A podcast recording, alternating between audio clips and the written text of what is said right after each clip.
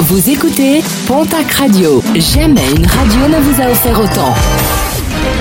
L'information locale à 9h, c'est sur Pontac Radio. Bonjour Jean-Marc Courage Sénac. Bonjour à toutes et à tous. Un homme placé en garde à vue hier, résultat d'un règlement de compte qui s'est déroulé en plein centre-ville de Tarbes dans la nuit de dimanche à lundi. Un individu a été percuté volontairement par une voiture rue 2C. Un homme projeté à plus d'une dizaine de mètres. Peu de temps auparavant, la victime avait planté à deux reprises sa machette sur le capot du véhicule.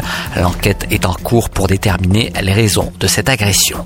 La chute d'un arbre hier en milieu de journée à Oloron en raison des rafales de Un sapin s'est couché sur une future surface commerciale actuellement en construction. Fort heureusement, aucun blessé, seuls quelques dégâts matériels à déplorer. Chute d'arbres également constatée du côté de Billère.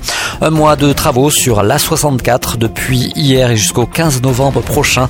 La bretelle d'autoroute de l'échangeur de Tournaille sera ponctuellement fermée pour permettre un chantier de rénovation qui permettra d'offrir un niveau de sécurité et de confort plus élevé aux usagers.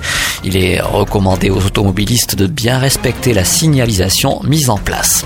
Les élections municipales se préparent. À Tarbes, Gérard Trémège indiquera s'il se représente ou pas en 2020. Une annonce qui se fera tout à l'heure à 18h au Jardin Massé devant la presse, puis devant les militants au centre de loisirs de Bourg.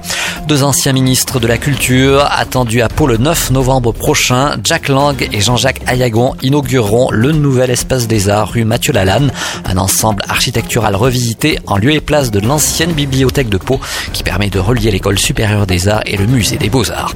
Et puis si vous avez de la voix et si vous êtes d'une véritable encyclopédie de la chanson française, un casting pour l'émission, n'oubliez pas les paroles présentées par Nagui sera organisé le 20 novembre prochain à Pau. Dans la région, en quelques années, pas moins de 320 candidats ont participé à l'émission.